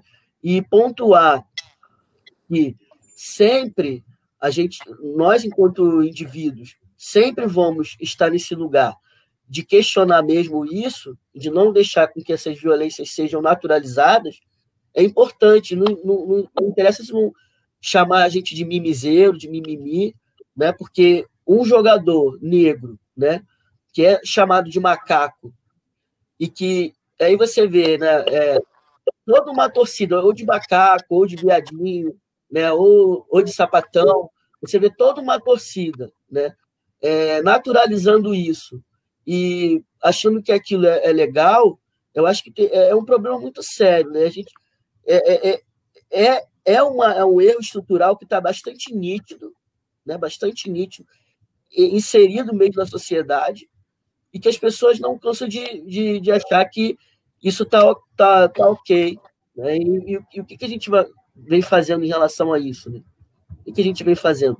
Vem tensionando e vem dizendo que está errado. Mas a estrutura ela vem de cima para baixo, né? igual racismo. É de cima para baixo. Né? De cima para baixo. E essa dimensão ela precisa ser olhada também da, dessa mesma forma. A mesma dimensão que a, as violências são atravessadas, a gente tem que olhar para ela com essa mesma dimensão também. Porque senão o, a resposta que a, gente, que a gente quer dar, ela não vem nunca. Né? Então a gente tem que responder no, no mesmo sentido. Né? Então acho que é um pouco isso. Eu, quando eu me lembro que quando eu jogava bola, né, as pessoas que, que olhavam, jogavam bola num, já vou concluir, num, numa quadra de terra, né? e observava, meu pai sempre, ele sempre percebia que ficavam sempre, é, na maioria, homens, homens brancos principalmente, não apenas, principalmente, atrás do gol, olhando. E aquilo sempre incomodava muito meu pai, né? E teve uma vez que teve uma briga, porque outros pais também perceberam aquilo, né? E ali, e ali naquela situação era homem e meninas, né? era, era futebol feminino, e teve uma briga entre os homens. Os homens brigaram entre si, principalmente os pais das meninas, porque perceberam que tinha tarados que estavam ali olhando as meninas jogar bola. Né? É, foi, foi. Depois daquele dia não teve mais futebol. Parou, acabou com, com, com o futebol das meninas, porque a gente começou a perceber que estava aglomerando homens é, com esse olhar mesmo de, de, de, de, de ruim em cima é, é, é, da gente ali que estava jogando bola, né? o que eu estou querendo dizer? Eu estou querendo dizer que é, a gente não é, eu particularmente, não que eu seja a favor de uma naturalização de, você sempre dar respostas violentas, né? Mas que é, é, ela precisa atravessar essa dimensão, a dimensão, a dimensão de como a gente recebe tem que ser a mesma dimensão que a gente vai fazer com o outro. E aí isso vai ser uma dimensão política, financeira, você vai mexer lá no financeiro do, da empresa, vai dar um. É, é, é vou fazer uma campanha para ninguém comprar mais lá, ou se vai fazer de uma outra forma, ou se vai juntar todo mundo, sabe? Mas, mas tem que ter uma dimensão nesse sentido, principalmente da estrutura. Porque senão não, não atinge. Acho que eu dei uma volta. Mas foi importante. Bom, eu trazer um caso, assim, né? Tem algumas coisas que ficam muito marcadas, assim, nessa experiência de pesquisar, tanto com, com fontes mortas e fontes vivas, né? Há uns cinco, seis anos atrás, eu fui no campo de várzea, aqui na Zona Sul de São Paulo. E conversando com a pessoa que era dirigente ali daquele campo, Paulão, eu lembro dele comentar o fim do futebol feminino naquela região, que era uma região, inclusive, que tinha um histórico pujante, assim, de equipes femininas, e ele falar assim, ah, não, a gente encerrou o projeto de, de mulheres, né, porque começaram os vícios, né, Aira? Aí eu pensei, mas o que ele tá falando, né? Falei, vício? Falei, meu, o que que vício, Paulão? Tipo, o pessoal tava bebendo, tava fumando um, né? Porque, assim, Vamos combinar, né? Porque no futebol de várzea, isso são dados ali até que comuns, né? de convivência, daquela sociabilidade, né? Já que né, você pode desconstruir algumas normas naquele futebol, no futebol de várzea. E ele falou: não, o vício é outro, você sabe o que, que é. E, gente, eu juro, eu demorei assim um minuto, passou uma eternidade. falei, gente, o que, que ele estava falando? Eu falei, Paulão, não entendi que vício é esse que você está me dizendo, que não é bebida, que não é droga, mas que tem a ver com o futebol feminino. E aí ele me traz, então, o dado das meninas estarem saindo umas com as outras, né, tendo relações entre elas. Né. Aí pula, vai para sei lá, 80 anos atrás, e a gente vai ouvir então Pierre de Coubertin, né, o patrono aí dos Jogos Olímpicos, um francês bem vivido, que de alguma forma dá sentido das competições de diferentes modalidades no mundo. E aí ele traz também a justificativa já na década de 40, acho que de 38, esse depoimento, que a despeito de tudo que estava acontecendo, inclusive na França, né, lembrando que já tem muito futebol feminino acontecendo na França, né, de alguma forma as meninas jogavam bem. Ele vai dizer que então tanto mulheres lutadoras como mulheres jogadoras elas é, vão ser sempre imitações imperfeitas né, dessa ideia de esporte, né, ou dessa ideia do que é um sportman, que era a palavra, inclusive, já atribuída às pessoas que praticavam, né, Sportwoman é um negócio que vai surgir ali muito raramente, assim, nas fontes, né? Então, de novo, né, ele, é, é, essas justificativas, né, estão o tempo inteiro colocando algo que também aparece para a gente, até os dias de hoje, quase como uma lenda que, de fato, o esporte é um lugar inclusivo, é um lugar para todo mundo, é um lugar, né, das políticas públicas que está sempre todo mundo sorrindo, né, que é para o bem, que vai fazer bem.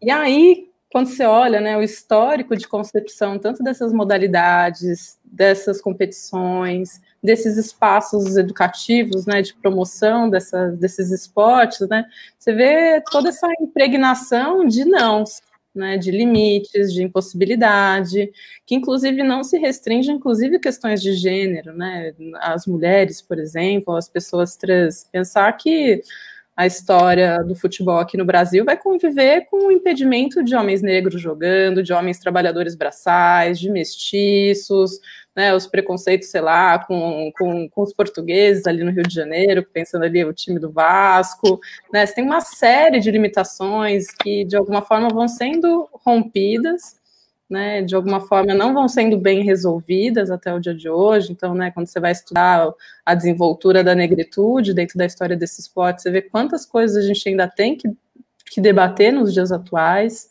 Né? Se a gente vai pensar essas masculinidades, né, que são atribuídas ao homem negro ou ao jogador homem branco também, como isso é questionável ainda nos dias de hoje, né? A própria representação de Neymar ou desses jogadores que, em tese, entre muitas aspas, deram certo, né? Também, o que, que é ser esse, essa imagem, né, de um, de um ideal de jogador que se confunde com uma celebridade e com um herói nacional, né, nos dias de hoje. Então, é muito curioso como é, é pertinente olhar nessas histórias e, de fato, tirar talvez o esporte desse lugar de acolhimento, que talvez ele nunca esteve lá. E a gente se ludibria o tempo inteiro, né, com, com essas competições, com essa idealização de, de, de, um representante nacional, quando você tem uma Copa do Mundo, onde todo mundo vai vestir essa camisa. E, gente, eu tenho a menor vontade de vestir a camisa do Brasil, porque tipo, que, que, que nação é essa que, que nunca me convidou para jogar? Eu, mulher. As pessoas trans também, nem se fale, mas assim, ou que, que viabiliza seus heróis como esses seres humanos aí, né, que a gente acabou de citar. Tipo, é isso mesmo, né? O que tem tanto a esconder debaixo do seu tapete e não vai usar o esporte para tentar resolver de fato essas desigualdades, né? Pensar promoção de, de campeonatos mais inclusivos, ou pensar que a escola poderia ser de fato esse lugar, né, de, de aprendizado dos corpos, que esses corpos não são diferentes porque eles têm uma e têm um pênis, eles são completamente diferentes um dos outros outros. Né? Essa, essa divisória é a gente, até cientista, que está colocando ouro, mas não tem nenhum corpo igual, não tem o menor sentido. E até hoje, em 2020, por exemplo, a gente não tem uma seleção mista de futebol nem que fosse um campeonato inferior, que não tivesse a mesma estatura que tem, né, um mundial, né, mas a gente não concebe esse lugar, a gente não concebe na Várzea, a gente não concebe é, num lugar de estrelato, poderia ser uma equipe aí, com o Neymar, com a Marta, com todo mundo misturado, né, esse lugar de, de, desse homem que pode perder de uma mulher, inclusive, ou que, que joga de uma forma diferente, então é muito ainda delicado, né, e esses ovos a gente vai pisando nesse lugar da pesquisa, nesse lugar de olhar para a história e, e, e, lembrar que essa história está contando muita gente, né, então se as mulheres foram impedidas de jogar futebol, não é só porque elas eram mulheres, mas eram mulheres suburbanas de um Rio de Janeiro que é uma amálgama de Brasil, são mulheres pretas, são mulheres pobres que estavam aparecendo no Jornal dos Esportes, que era um lugar de domínio masculino, sim. Né? Então, de novo, né, todas essas questões são muito mais interseccionais do que a gente imagina, né? Essa transgressão, né, não vem só né, na, nesse debate ideológico, mas de ocupar esses lugares de poder, de, de, de visibilidade, né, de, de, de, história, né, história desse futebol. O futebol feminino não tem, não tem um lugar à parte dessa história, ele faz parte dessas histórias de exclusão. Então, quando a gente está falando de história do futebol feminino, a gente está falando de história do futebol no Brasil, o país do futebol. Genial, genial, Aérea, bateu um bolão. É, aproveitando aqui, agradecer a todas as pessoas que estão nos assistindo. E sobre a questão da camisa, tem um programa muito bom aqui no Ludopédio mesmo, um bate-papo do Marco com o Chico Sá e o Simas, juntamente com o Serginho. E eles vão tematizar exatamente essas questões aí da camisa, da nação e uma série de outras questões. Que está dando um eco. É você mesmo que está dando eco. É? Voltou? Acho que voltou agora. Foi. Doideira. Então, é, aproveitando essa, a, essas questões que vocês tocaram, tocam em pontos muito, muito caros. O professor Silvio Almeida, aí, uma das referências, já que haja visto que o debate da democracia está caro e está mais pungente esses, nesse momento agora de pandemia, com a ampliação abissal das desigualdades, é interessante pensar que ele comenta que as representatividades sem as mudanças estruturais, elas são meramente soluções cosméticas, né? Sem mudar a estrutura, só colocando determinados corpos em algumas posições, muitas vezes e não, não, não altera o status quo como a área coloca. E é, isso é muito caro, porque muitas vezes, além dessa representatividade, ainda tem a questão do totemismo, né? Então, uma vez que eu coloque um negro, esse negro vai ser responsável por resolver todas as problemáticas. Uma vez que eu coloque uma mulher em um lugar que nem é tão de destaque assim, essa mulher vai ter que, vai ter que ser responsável por todas as questões e por todas as problemáticas referentes ao futebol de mulheres e coisas do tipo. Então, muitas vezes as armadilhas desses jogos e desse jogo, ele se volta mais uma vez com violência e com algumas agressões aí simbólicas ou não para determinados corpos. Tocando nesse ponto e pensando na garantia dos direitos fundamentais, no princípio da igualdade, no debate sobre democracia, eu queria saber de vocês duas coisas, para ser mais preciso. A primeira é que um dos elementos caros à instituição esportiva e ao esporte é o princípio da igualdade. E a partir desse princípio, uma série de outras coisas são tensionadas. Então, eu queria saber de vocês se esse princípio de igualdade realmente é possível na instituição esportiva. E colocando aí a reboque dessa minha pergunta e dessa questão, é, ouvir um pouquinho sobre os entrecruzamentos aí do, do futebol de mulheres com os corpos dissonantes, né? Como correlacionar, como somar forças para ampliar essa discussão e, sobretudo, ampliar a representatividade e a visibilidade desses corpos. Toca a bola para a Aira, pode ser? Eu estou tentando pensar se eu acredito em igualdade, né? Estou aqui num debate profundíssimo, né? Que, assim, em teoria eu acredito, mas na realidade, né? No meio de uma pandemia onde a gente não tem nem o direito de morrer igual, que é isso que está acontecendo, eu não sei se eu acredito em igualdade. Então, no esporte eu já, né? Já falei que não acredito também. Na vida, eu acho que a gente tem a igualdade como uma utopia, um lugar de buscar, né? Esse lugar de de, de paz, né? Quase paz de espírito, né? Onde direito exista também, é outra coisa que a gente está procurando.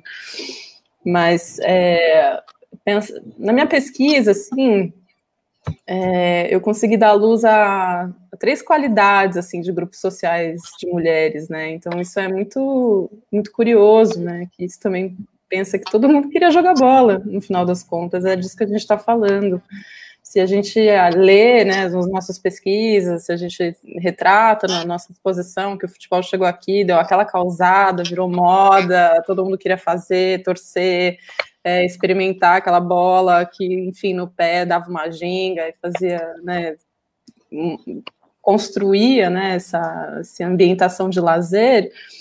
Né, eu vou encontrar mulheres, por exemplo, desses mesmos estratos onde esse futebol estava sendo introduzido, né, de alguma forma evoluído, né, nos primeiros clubes de futebol do Rio de Janeiro, principalmente, Lembrando que o Rio de Janeiro é um lugar ali de idealização de lazeres, né, não só através do futebol, mas de outras experiências, é uma capital, de alguma forma, esse ambiente de sociabilidade até hoje, que, que é muito caro ao futebol, seja ele no futebol de Várzea, ou seja ele ali no, nos campos de Laranjeiras, no Fluminense, né, eles eram um espaço que todo mundo queria estar, né, então esse lugar também a gente constituiu como, bom, mulher ocupou a arquibancada, a palavra torcedor surgiu com as mulheres, né?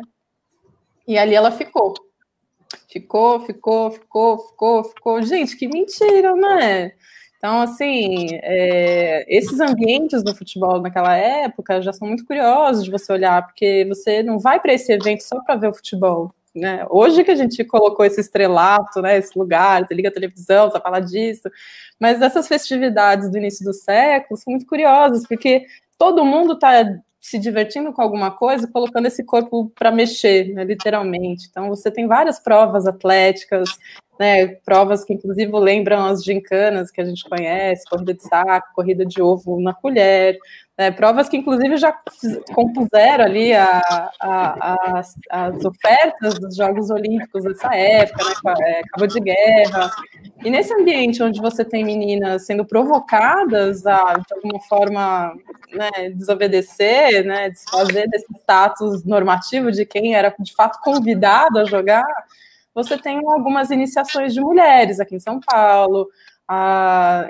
no Rio de Janeiro principalmente, né, que você tem isso de uma forma muito forte, né, mais recentemente a gente encontrou no Rio Grande do Norte, ou seja, são mulheres inclusive no Rio Grande do, Norte, que vão dar uma sequência a movimentos sufragistas, né, que vai descer do Nordeste para cá, pensar que essas mulheres começam a votar lá e depois trazem né, essa ideia de, de, de voto, de, de, ampliação de direitos. Então, né, quem vota também joga, né? No final das contas, combina, né? É, e, e depois, assim, tem uma outra categoria de mulheres que eu cheguei a comentar aqui rapidamente, né? Que são essas mulheres que se expõem publicamente e talvez tenham, inclusive, uma moralidade sobre seus corpos já pré-concebidas por uma população que é aquela que assiste. Então, são as mulheres atrizes. Né? Então, é nesse lugar do teatro de revista, das arenas circenses, onde esses corpos, de alguma forma, já são é, transgressores o tempo inteiro, né? Do, do, do, da sua sexualidade, da, do seu comportamento, da roupa que você usa, do trabalho, do tipo de vida que você leva, né? Que você está ali se deslocando pelo país todo. Então, esse corpo também vai jogar bola. Então, isso é muito curioso, né? Ai, Aira, mas não é um campeonato, não é a constituição de uma liga, não. Mas era o que dava para fazer. Enquanto as meninas ali do, do, do clube do Fluminense, é, do Flamengo, a gente também tem disso, depois no Vasco. Essas meninas estão ali jogando assim, não muito sério, café com leite, como a gente diria na escola. Né? Essa mulher do circo, artista, está vendendo esse futebol e de alguma forma essa promoção desse futebol não só dava dinheiro, mas ele dava laços muito efetivos entre esses produtores circenses e os clubes de futebol. Então você veste essas mulheres com, com uniforme, você convida esses torcedores a ocuparem esse lugar. E aí, por último, assim, né, só para trazer esse terceiro elemento, né, esse corpo de mulher que aparece na minha pesquisa, é a década de 30, onde você popularizou esse futebol, não teve como segurar ali com a elite do jeito que ela queria. Muitos homens, o subúrbio inteiro está entrelaçado desse futebol, com muitos homens, inclusive, já viabilizando uma ideia de se, se tornar jogador e isso melhorar sua, sua forma de vida. E aí também não tem como acreditar que as irmãs que as esposas, né, que essas mulheres suburbanas, né, de um Rio de Janeiro gigantesco, que inclusive poucas pessoas aqui conhecem, né, pensar a zona oeste, a zona norte do Rio de Janeiro, por que, que essas mulheres só iam assistir? E elas não assistem, elas vão jogar, elas vão jogar muito, elas jogam bem, elas talvez seja uma das primeiras brincadeiras que essas mulheres acessaram em vida, são meninas jovens, são meninas pobres, são meninas pretas, como eu, eu, eu disse mais uma vez, é, através do futebol que elas vão ganhar algum tipo de dinheiro, bicho da época, através do futebol que você conhece a cidade do Rio de Janeiro como talvez nunca você teria a oportunidade de conhecer, e o futebol faz, o futebol de vários faz isso até os dias de hoje, né? É, esse futebol que vai convidá-las a se deslocar até São Paulo, Juiz de Fora, né, a jogar em Belo Horizonte. Então, assim, é, é, muito inusitado a gente pensar que, que a gente desconheceu essas histórias até outro dia, ou que a gente naturalizou essa ideia de que, poxa, mexia tanto com o corpo do homem, por que, que não ia mexer com o corpo dela? Né? Por que, que ia mexer com a cabeça de todo mundo que não ia mexer com, com a cabeça delas, né? E, e até hoje, né? Então, pensar assim: você não tem um campeonato, você não tem uma liga, você não tem educação física, as, os grupos sociais vão dar um jeito dá um jeito. Você não tem direito, você vai dar um jeito de achar seu direito. No final das contas, a militância é isso, né? Então, é, ah, você proibiu, não tem história, você vai começar na década de final de 80, 90. Mentira! As mulheres nunca pararam de jogar bola. As mulheres nunca deixaram de acessar uma arquibancada, nem que estivesse se travestir de homem. Aliás, se travestir de homem é a grande esperteza dessas mulheres que estão ocupando esses lugares no meio de uma guerra ou num campeonato de judô, de tudo quanto é jeito, inclusive hoje, assim, né? Várias vezes eu me vi com uma postura, não, vou fazer um jeito mais masculino para ser bem recebida ou respeitada dentro desse ambiente que eu ocupei por tantos anos da minha vida profissional, que foi o futebol. Então, até hoje a gente está se travestindo, mas sempre com uma esperteza para dar um jeito e no final dar o bote e fazer o contra-ataque.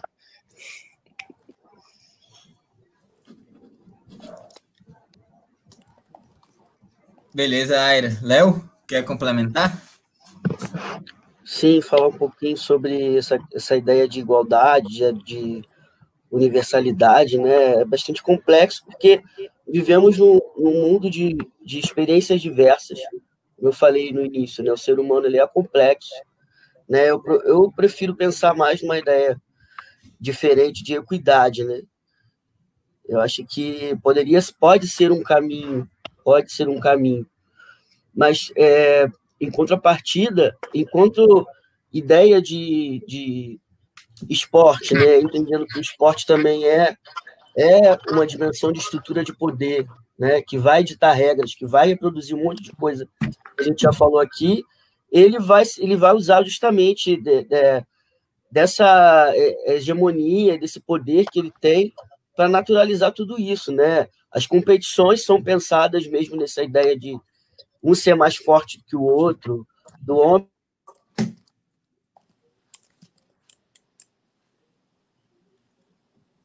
Acho que deu uma travadinha, né? Léo.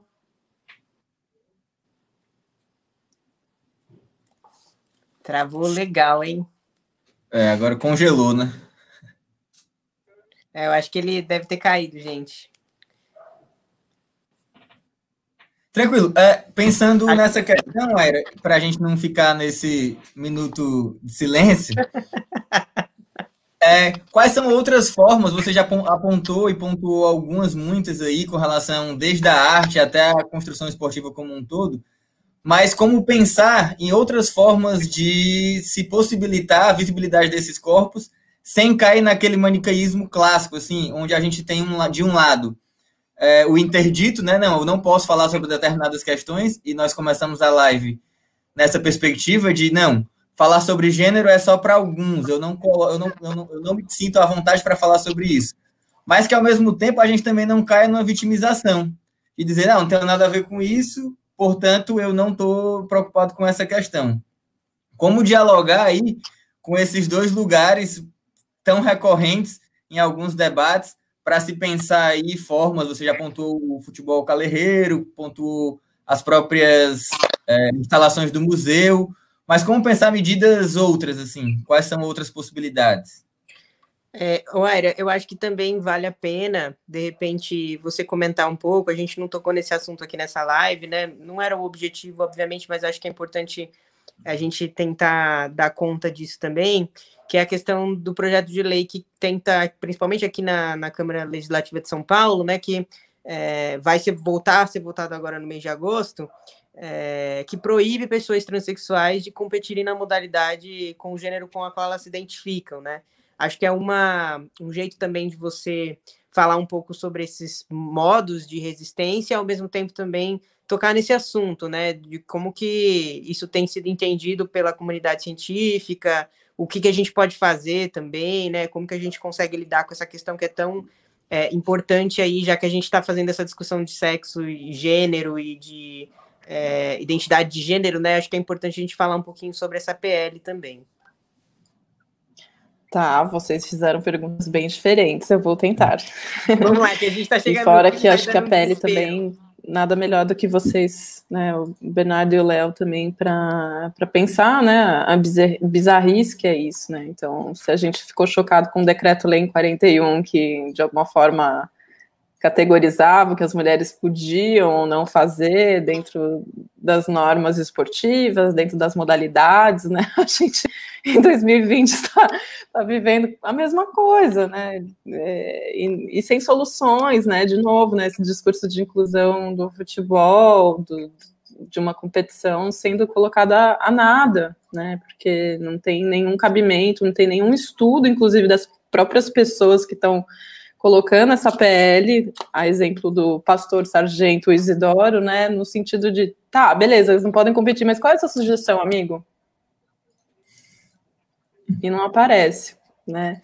Então, para quem está um pouco desavisado, assim, lembrando que é, isso é gênero, né? A gente sacar o que está acontecendo no mundo e se você puder, sei lá, se manifestar, dividir isso com outras pessoas, colocar isso na conversa de bar, que não tem bar, mas que seja no meeting com seus amigos, essa é a nossa contribuição, né? Mesmo que você não tenha grandes certezas sobre isso, ajude a pensar, né? O Bernardo está sempre dizendo coisas incríveis, escrevendo sobre elas, estão acessíveis, né?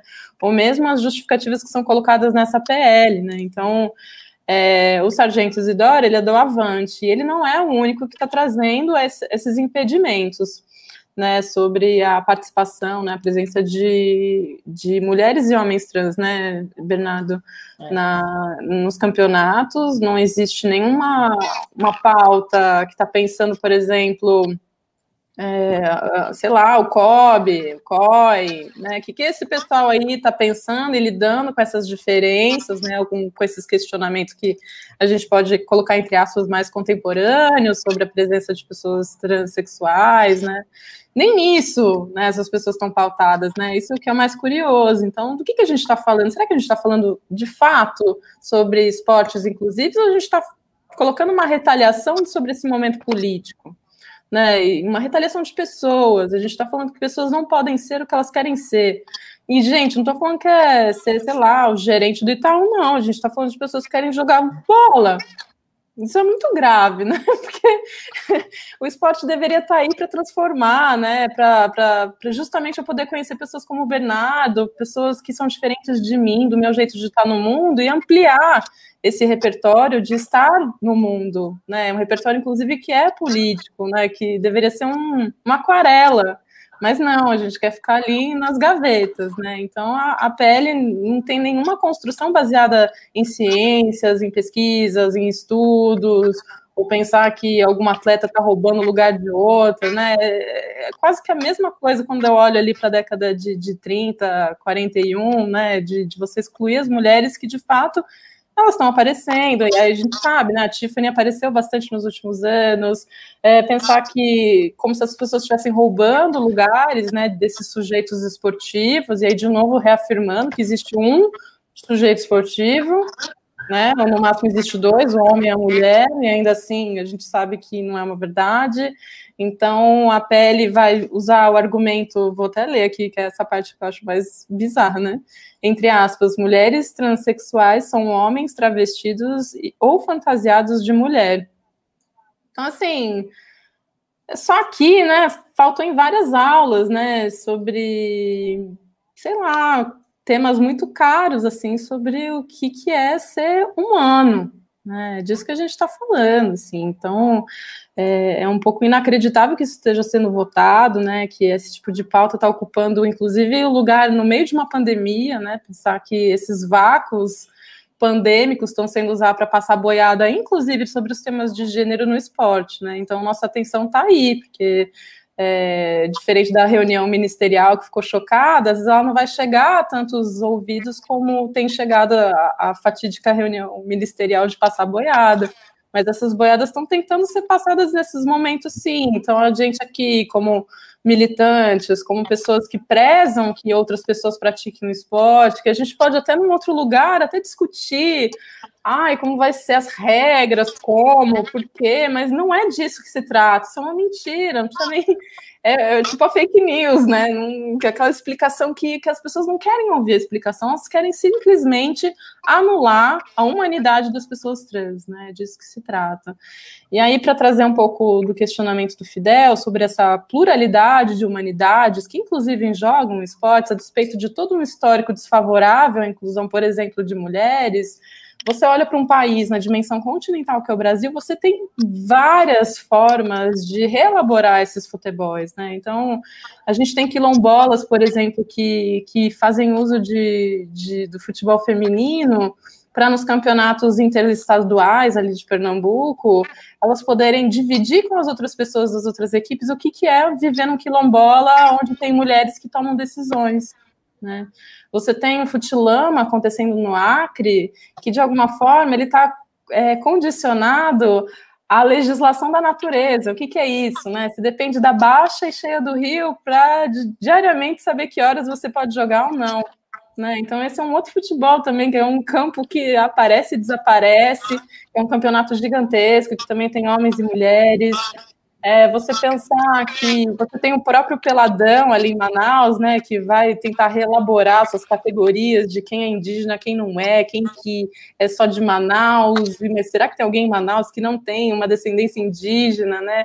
Então, e questionando esses lugares de gênero, porque tem questões bem problemáticas, como as suas rainhas, né? Então, quando a gente se abre para essa pluralidade do futebol, que não está acontecendo só hoje, ela sempre aconteceu, você de alguma forma consegue é, olhar essas estratégias né, de reelaboração do tal esporte nacional, porque no final o todo mundo estava sendo alimentado com rádio, com a televisão, né, com, com tantos campeonatos mundiais aí que o país ia conquistando, e dentro dessas limitações, o Brasil é extremamente criativo, né, de trazer e pulsar essas diferenças. É isso que acontece, né? O futebol feminino entre as mulheres indígenas é pulsante.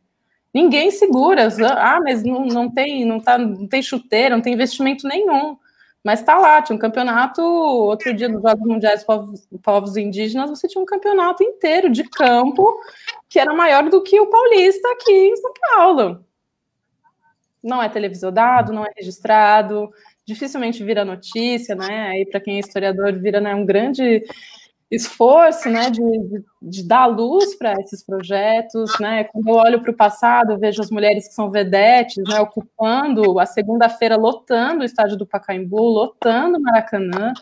Né? Então, assim, com, com quantidade de pessoas igual do Paulista, daquela mesma época, quando a gente compara os públicos né, na, na, venda de ingressos. Então, você tem de novo, né? Ah, mas não é um campeonato. Claro que não, não podia, não tinha, não, você não está investindo nesse, nesse futebol, você não tem uma liga feminina. Elas vão jogar de qualquer jeito, de shortinhos, inclusive. A gente vai lá e joga. Ah, e tem os jogos beneficentes claro, né? Se tem alguma coisa que a mulher sabia fazer direito, era fazer coisas beneficentes, né? Você, você não podia ter protagonismo, você não era sujeito de nada, bom, vamos fazer aqui. E querendo ou não, você tem esse artifício né, do futebol feminino por muitos anos sendo uma justificativa. Não, não é de verdade, é um café com leite beneficente, ainda inclusive resolvendo questões financeiras ali de, de ou da escola, ou do projeto de clube, né? Então, essa diversidade está o tempo inteiro, né? Tanto nessa escala histórica, né, dessa cronologia de mais de 100 anos de futebol, e também muito diversificada, tanto nos seus atores como na geografia do nosso país. Isso que eu estou falando só do nosso país.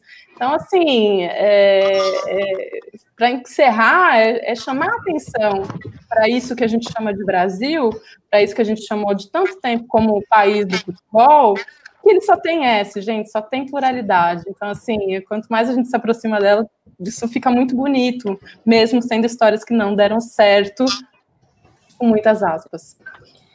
Você sabe, Aira, que você começou a falar de tudo isso, e, e aí eu lembrei que é isso, assim, né? Tipo, tem uma coisa também é, que faz diferença, por exemplo, né? Os corpos, no caso das pessoas trans, a gente não está no, no, alto rendimento por, por N questões e porque nós somos sistematicamente excluídos. É, a nossa própria, o nosso, nosso próprio corpo lá, jogando da, da forma que for, seja na várzea, seja é, nesses campeonatos LGBT, seja existindo nesses lugares, é, é uma forma de fazer com que esses times aumentem, né? Eu, quando tava, quando eu jogava no MBB, é, eu falei uma frase numa das, dos eventos que a gente participou que é isso, assim, é, o futebol trans ele é arte, ele é ativismo e ele é resistência, assim, né? E isso não, isso se concretizou agora três anos depois, quatro anos depois que isso tudo começou, é, quando a gente vê 11, 12 times de homens trans espalhados pelo Brasil, assim, né?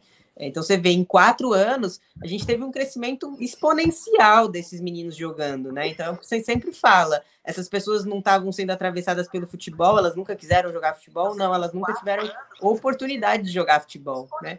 Aí agora que o que o Léo voltou e a gente já está no fim da nossa live, uma pena que o Léo caiu.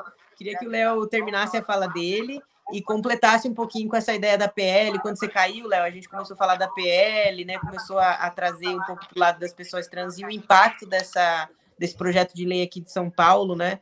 É, no resto do Brasil e para as pessoas trans seguirem jogando futebol, né? Então, queria que você terminasse aí sua fala e tentasse trazer um pouquinho de, de informação sobre isso aí. Beleza. Estão me ouvindo e me vendo? Sim. Beleza, tá bom. Não, não, é, é só eu ia, ia terminar dizendo que essa ideia né, de, de, de igualdade, de universalidade, né, é, ela é um pouco furada e que eu acho que a ideia de equidade ela pode ser usada, pode ser uma, uma algo que a gente pode usar. E, dizer, eu estava falando sobre o que a área disse, né, em relação porque a gente ainda não está misturando, né, ainda não está mesclando, porque dá trabalho, porque as pessoas não querem, porque preferem seguir essa lógica mesmo biológica que já é dada, né? Que a gente já sabe que não é isso que que está aí, mas as pessoas querem ficar naturalizando isso, como se a biologia também é, não tivesse essa ideia apenas de ser fixa, ela também muda, ela também está constantemente em processo de mudança, né? E, e, e, as pessoas não querem, né? É mais fácil se apegar ao que já é dado do que fazer uma construção maior.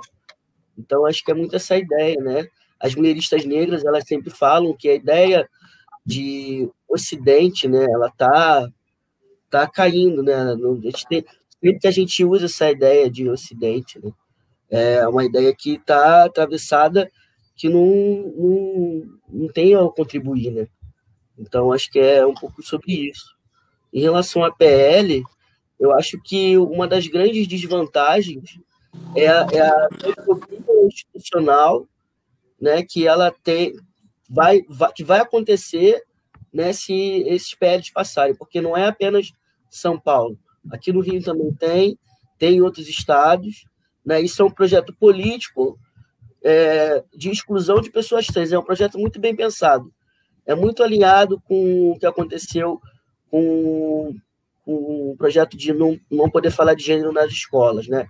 Que aconteceu no, na, nas, nas câmaras municipais. A ideia é essa. É, é, um projeto muito bem pensado, projeto político mesmo. Né? Eles acharam, eu falei isso numa outra live, acharam a brecha no esporte foi o que o Bernardo já falou, porque quem tá, qual é a pessoa trans que está acessando esporte? Qual é a pessoa que vive em vulnerabilidade social, assim, estruturalmente falando, que vai acessar o esporte?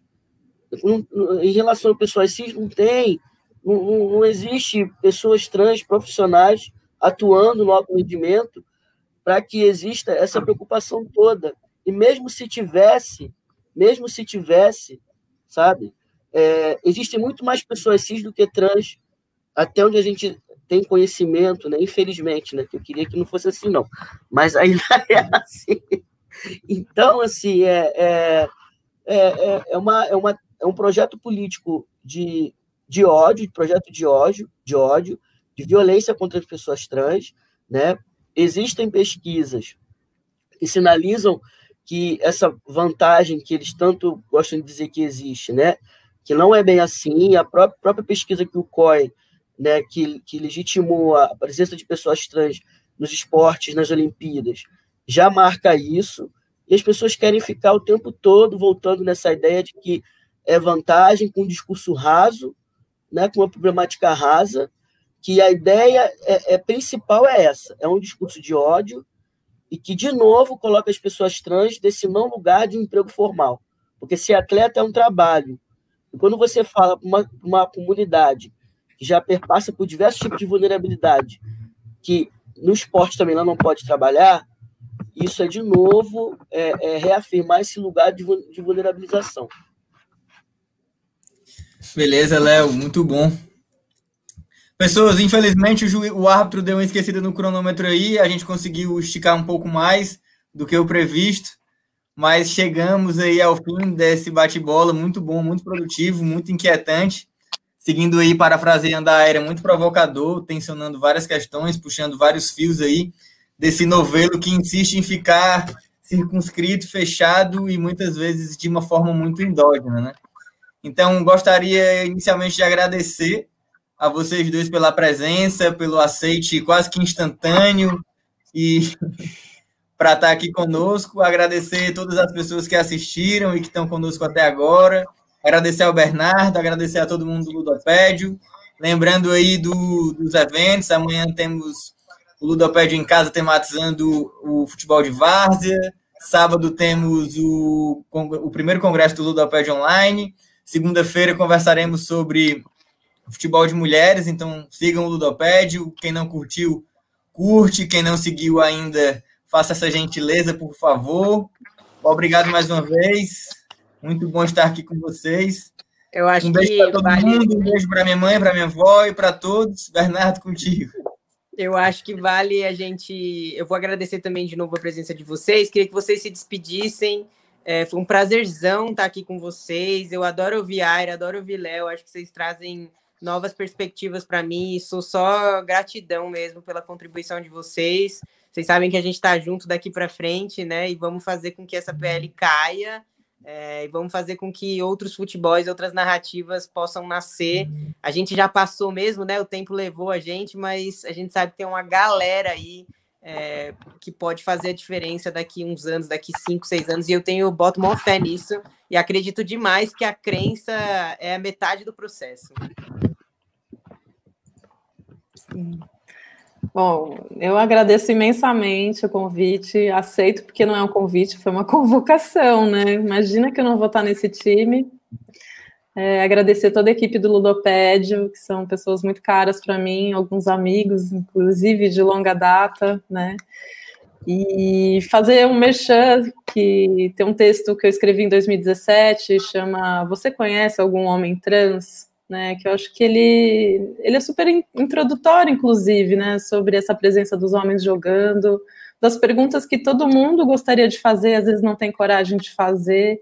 Então, para quem está tateando o tema ou simplesmente ficou um pouco mais curioso sobre a ideia de que existe um grupo de pessoas que talvez você não tenha nenhum amigo, mas eu tenho. Uhum. é, tem esse texto ali que, de alguma forma, me ajudou muito na época, então eu divido ele com vocês. E hoje saiu um podcast que eu participei que chama História Preta. E ele olha para esses passados da história do futebol de mulheres com essa perspectiva de olhar quem são essas suburbanas que estão jogando bola, né? Quem são essas primas do Leônidas que já estavam causando ali, né? Todo esse território carioca, né? Que estava ali respirando futebol.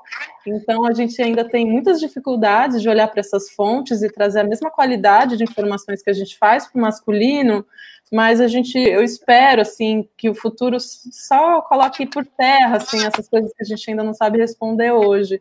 E aí, esse podcast foi muito feliz nesse sentido, né? A minha pesquisa não é uma pesquisa sobre raça, ela não se debruça sobre isso, eu tenho que organizar esse quebra-cabeça, que é a presença das mulheres de fato jogando bola em algum lugar, mas é, fica o convite para todo mundo. É um podcast que está aí, tem Instagram, mas está nas tocadoras todas. E um beijo, gente. É um, é um prazer estar aqui debatendo futebol em plena pandemia.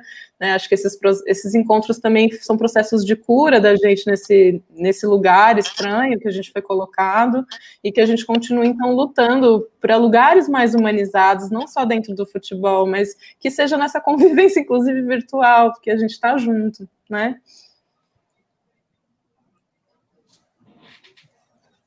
Léo, quer falar? Um beijo, um beijo grande, obrigado pelo convite de estar aqui trocando com vocês tá? É, é isso, assim, acho que é importante, eu acho que são espaços como esse que precisam ser feitos cada vez mais, né? Para a gente olhar todos esses temas por, um, por uma, uma perspectiva diferente, né? Não que está meramente dado. Então, obrigado, deixar um beijo. Quem quiser olhar é o meu site, que é o Negros Blogueiros, né? Onde eu problematizo lá questões de transmasculinidades negras, é um, também umas áreas que eu atuo como militante, como também tensionando esses lugares. Meu site, leonardombpecanha.pro.br e o Transliteração, que é também um site que eu também posto textos lá, da minha amiga Lila do Maresc. Vai até sair um texto daqui a pouco meu que eu vou postar já já. Um beijo. Beleza. Beijo grande. Valeu, pessoas. Obrigadão. Beijão e até mais. Até, gente. Tchau. Até daqui um mês, né? muito bom, muito bom, muito bom.